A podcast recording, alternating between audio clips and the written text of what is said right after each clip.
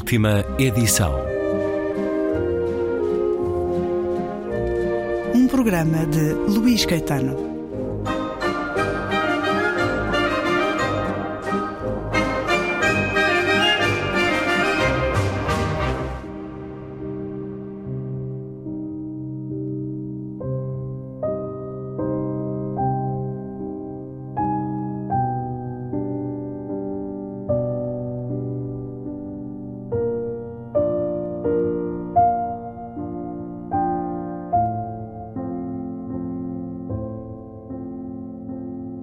As bibliotecas são sempre lugares iniciáticos, misteriosos, labirintos autênticos e inesgotáveis.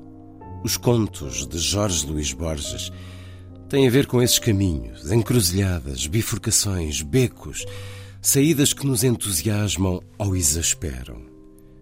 As minhas primeiras recordações da biblioteca fantástica de meu avô têm a ver com as enciclopédias e os dicionários.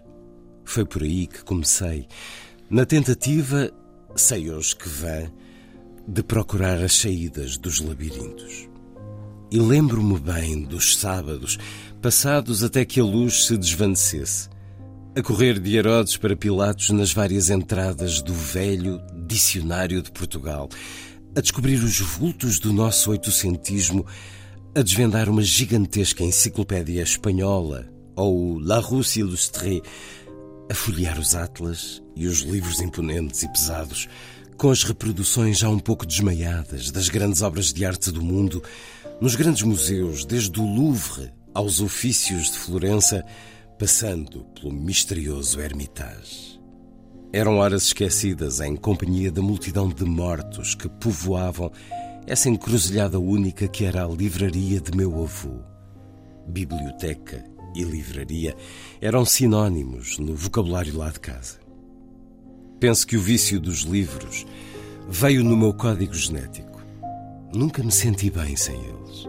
E quando há o vício de lidar com livros, tudo o que vem à rede é peixe. E a pouco e pouco, depois da história, que havia para todos os gostos, o meu avô era professor de História e Geografia, vinha ao território da poesia e dos romances dos romances, inevitavelmente. Entre duas revoltas e quatro viagens virtuais ou imaginárias, Odisseia, Ilíada, Eneida, Gulliver, Robinson e Júlio Verne, e à poesia, Camões, Garrett, Antero, Cesário, Pessanha, e aos romances, às coleções completas de Camilo e de Essa, sem restrições. Lá estavam todos, e rapidamente pude perceber por que razão. Tolstói era o romancista preferido dessa livraria ordenada e silente. Em frente de um antigo Atlas, perante a trajetória audaciosa e suicida do imperador, jamais esquecerei as descrições épicas de guerra e paz. Aos mortos das enciclopédias juntava-se a outra multidão das personagens romanescas. Simão Botelho e Teresa de Albuquerque, Zé Fernandes, Jacinto, Carlos, Maria Eduarda, Basílio, Luísa, Stendhal confundia-se com Julien Sorel, com Fabrice Del Dongo, com Clélia ou Sanseverina. Só Flaubert permitia compreender a ascensão e a queda de Cartago através de Salammbô. E ficou uma enorme saudade dessas aventuras e de quando minha mãe vinha dizer serenamente que era chegada a hora de voltar. É assim que praticamente somos recebidos. No livro a cultura como enigma. Guilherme de Oliveira Martins, com a edição gradiva.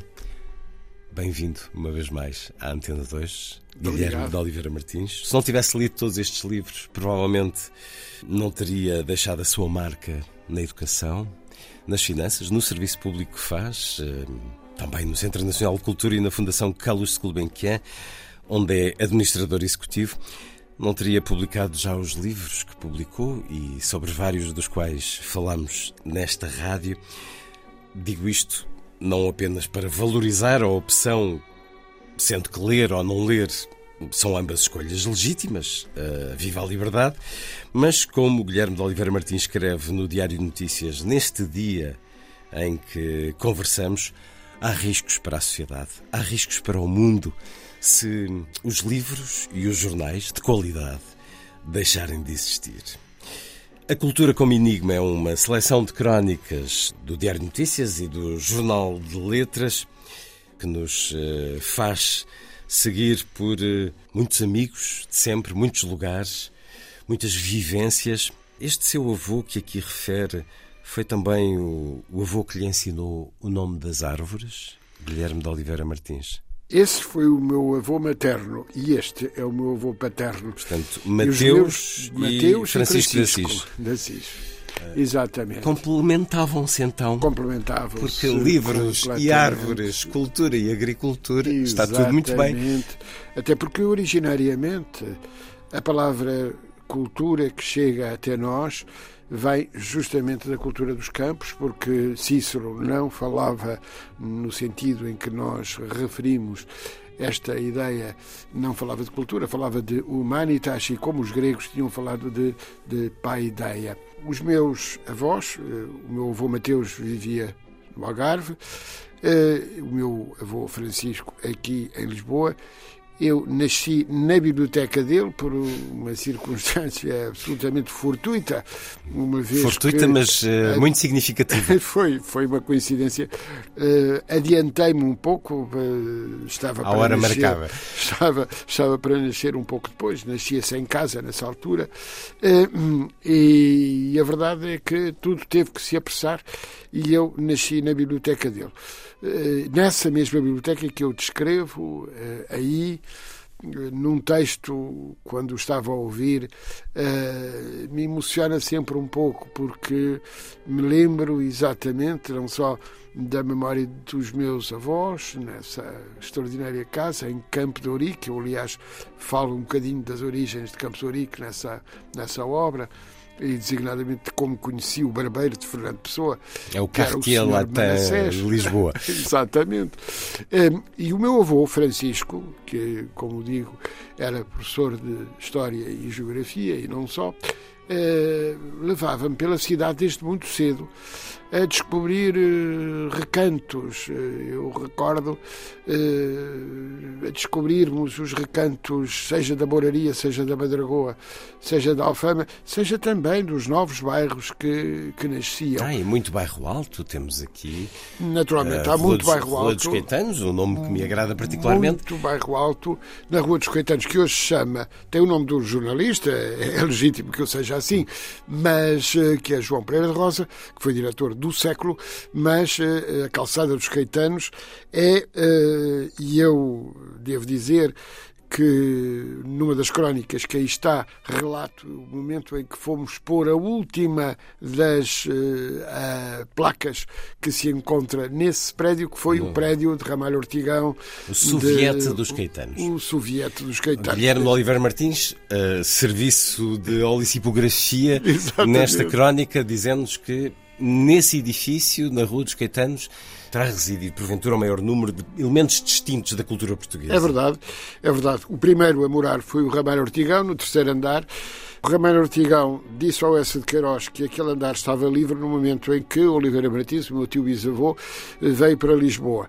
Uh, e, e, aproveitou a dica, o, a sugestão do Ramalho e veio morar para o primeiro andar. Foi o primeiro andar em que viria a morar, quem eu conheci, que foi a Fernanda de Castro, viúva na altura de António Ferro. Uh, e Mas era também uma António Quadros residiu lá. Naturalmente, e foi a placa de António Quadros que nós fomos inaugurar aqui há, há uns meses atrás e que eu eh, descrevo, eh, descrevo aí. É a casa que em Lisboa tem mais eh, placas, isto é, mais invocações de personalidades fundamentais da, da cultura, da cultura portuguesa. Eh, e o Bairro Alto é eh, uma reminiscência ainda eh, de antes do terremoto, uma vez que foi das zonas de Lisboa que ficou de algum modo preservada eh, mesmo após o, terrível terremoto de 1755. Eh, e ainda o terremoto está bem presente quando eu falo no Res, Vés, Ourique, uma vez que eh, terá sido até bem próximo do bairro hoje de Campo de Ourique eh, e cuja origem eu aí revelo. Houve muitas dúvidas, mas a origem é simples. É, era um campo militar, um campo de treino militar. Aliás, é o quartel mais antigo, aquele que, que lá está, que é o quartel de Campos Ourique. O eh, Marquês das Minas, que era eh, naturalmente uma figura que no princípio do século XVIII eh, criou justamente esse, esse estabelecimento, que é o quartel mais antigo de Lisboa, onde viria depois também a estar o um, Lipe, um, e era o quartel do Gomes Freire de Andrade, do célebre Gomes Freire de Andrade. Que acabou uh, por batizar uma outra rua. Exatamente, que, que, que acabou por batizar uma outra rua.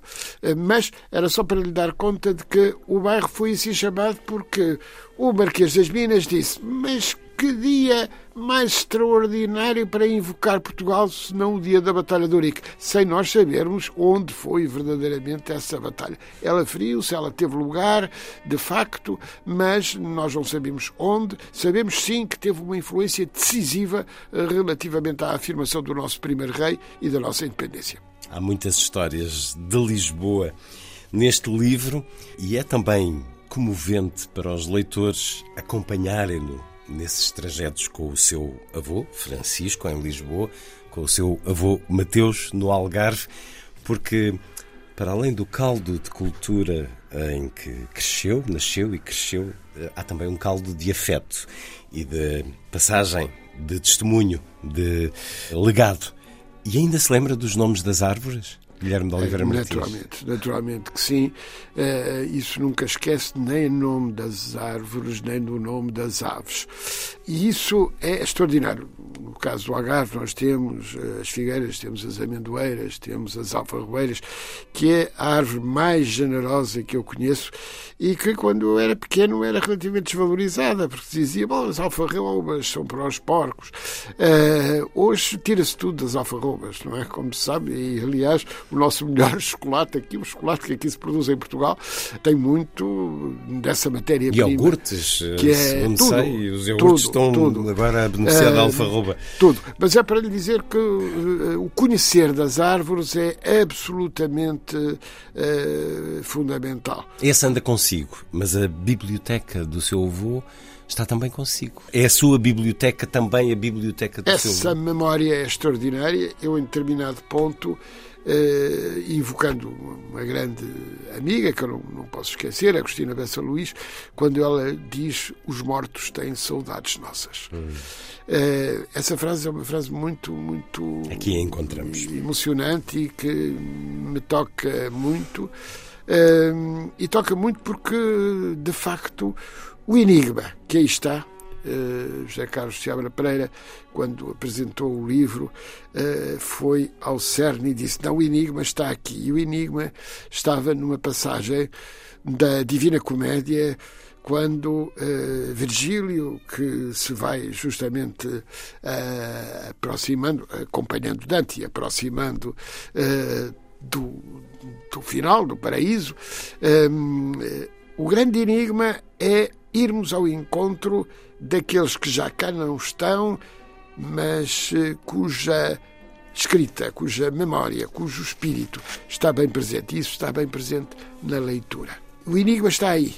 Está na possibilidade que temos, eh, por exemplo, de encontrar alguém que não sabemos se verdadeiramente existiu, Homero, mas eh, sabemos de facto que Homero nos retrata Ulisses, esta cidade de Lisboa tanto tem a ver com Ulisses, na lenda, naturalmente. Um, e é isso que é extraordinário. Humberto Eco, que eu tive o gosto de conhecer, um, dizia isto: quem não lê viverá o tempo que lhe é dado 50, 60, 70, 80 anos mas quem lê Digo tem a possibilidade vidas. de viver 6 mil anos, que é a idade da civilização. E é essa a verdadeira forma de falar com os mortos, de falar com aqueles que já cá não estão. Naturalmente. Eu invoco aí alguém que, que conheci uh, no, no, Liceu Pedro Nunes, o António Mega Ferreira, uh, e que tanto me ensinou, e aliás, no intermezzo que eu tenho no livro, Sobre que é a viagem, viagem a, Roma, aos portugueses em Roma. É, exatamente. É, é muito tributária é, desse Dos amor extraordinário. Desse amor extraordinário que António Mega Ferreira tinha por uh, Itália e, e por, uh, por, a capacidade de deambular. E como ele conversa connosco através desses livros. Hoje Estamos a Neste, falar com ele. Um ano depois de nos ter deixado e. Estamos e, a falar com ele. E tanto que ele aqui partilhou esse entusiasmo neste programa. Designadamente São... no seu último livro sobre Santo António, que é Sim. é absolutamente extraordinário, é, onde nós vemos uh, esse. Santo António de Lisboa e de Pádua. E de Pádua. E ele dizia: estamos muito bem, repartimos-lo, ele chega para todos. Exatamente. A Cultura como Enigma, de Guilherme de Oliveira Martins, crónica. Bem, para já uma belíssima capa de Menezes. Menezes.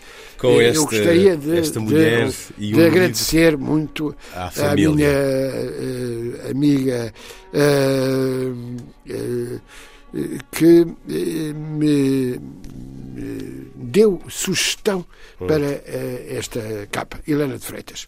Helena de Freitas é uma ah, historiadora de arte, muito, já está convidada deste programa também. E ela disse-me um dia para a sua capa, para a cultura como enigma, nada melhor do que este extraordinário. Está cá, esta está cá o enigma. Pintura. Está aqui o enigma. Está o enigma, está o enigma na figura feminina e embaixo o que estão os livros. Os livros. São crónicas a lembrar e com uma memória tão hum, inseparável dos livros e dos jornais que já aqui referimos. Crónicas a lembrar lugares, viagens, eventos, mas diria que mais sentidamente pessoas que já nos deixaram, na sua grande maioria. António Alçada Batista, Pedro Taman, António Mega Ferreira, Nelly da Pinhon, José Rui, Eduardo Prato Coelho, Bernardo Costa, Isabel da Nóbrega, Helena Vaz da Silva, Rubaná, Miguel Torga, Jorge Sampaio, Eduardo Lourenço e muitos mais. Não, não, não, não estive aqui a fazer uma lista exaustiva. Tantos e deles quando também está a referir esses nomes, todos me foram próximos. Eu conheci-os a todos pessoalmente e de algum modo o que aqui faço é, é apenas uma invocação da sua memória. A Maria João Martins, jornalista, dizia-me assim: Afinal, está aqui uma espécie de romance com muitas personagens vivas. E ela tem razão. As personagens vivas uh, estão aqui. Permanecem. Uh, elas estão, estão aqui invocadas. Uh, e se todos aqueles que referiu para mim me tocam muito, a figura do senhor Manassés era assim uma figura mítica. O senhor Manassés tinha uma pequena barbearia uh, pré-histórica uh, e ele ali estava. Uh, e sempre que falava de Fernando Pessoa, nós falávamos de Fernando Pessoa, nós aqui falamos, Fernando Pessoa, em Campo Campos, e ele dizia, e, com um ligeiro movimento de cabeça, o senhor Pessoa. o que é muito bonito também. E muito bonita é a imagem que me ficou aqui partilhada por si a propósito do seu amigo João Salgueiro, porque diz-nos que por vezes fica a contemplar uma rua vendo, porque Exato. percorriam muitas vezes os dois essa rua juntos. Estes tantos que o marcaram e que nos deixaram são essa presença assídua. Não é só na sua memória, no seu ser. É, e esse ponto é particularmente importante. Falámos de muitas pessoas, eh, gostaria de invocar aqui quer Eduardo Lourenço, que são os últimos ensaios, eh, porque Eduardo Lourenço foi meu companheiro. O gabinete dele, eh, ali na Gulbenkian, é, era ao lado do meu. E ele, volta não volta, praticamente todos os dias, nós víamos todos os dias, porque ele ia sempre religiosamente, eh, batia-me à porta, entrava, sentava-se, às vezes tirava um livro, ou como costumo contar, que ele tirava um livro e eu dizia, oh Eduardo, mas esse livro tem-no ali ao lado. E ele diz assim: Ah, mas eu gosto mais do seu. e Sofia, Sofia de Melbrenner. Um, aliás, uh, esta capa também nos faz lembrar Sofia. Uh, durante a pandemia foi inaugurada uma pequena memória que os lisboetas esquecem, mas que não devem esquecer, em Belém, onde estão juntas Sofia e Menezes. E é a escrita de Sofia, os azulejos de Menezes, que ali estão. Eu tive o gosto de, enfim, participar na, na eh, em criarmos aquele, aquele espaço e a cidade de Lisboa uh, o permitiu e o permite, uh, mas de facto, ao olhar esta uh, capa, ao invocar a Menezes, que é uma das grandes referências da pintura contemporânea portuguesa, não esquecer Sofia. Sofia e, e o seu amigo também, Eduardo Lourenço e Agostina, são, são referências, eh, referências permanentes que muito me tocam.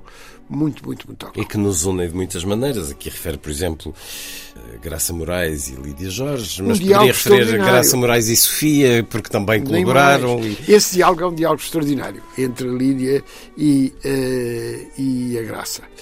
Uh, este ano que acabou de terminar, o ano de 23, foi um ano justíssimo para a Lídia. A Lídia eh, foi reconhecida uh, numa obra extraordinária, que é a Misericórdia, e é uma obra extraordinária porque é uma obra profundamente sentida, é uma obra uh, com, com drama. Com Feita drama. também da memória de, Exatamente. da vida. Da vida. Da vida. Uh, e a sua mãe, Dona Maria dos Remédios, que morreu durante, durante a, a pandemia, pandemia, mas que está bem presente em nós, está bem presente em nós, porque em Misericórdia, que foi o livro que uh, a mãe de algum modo encomendou à filha, uh, está muito evidentemente uh, não apenas esse drama, mas mais do que isso, a vida. E há muita vida e muitas vidas aqui em A Cultura como Enigma, o novo livro de Guilherme de Oliveira Martins, com a edição Gradiva, e é uma conversa para continuar no próximo programa da última edição.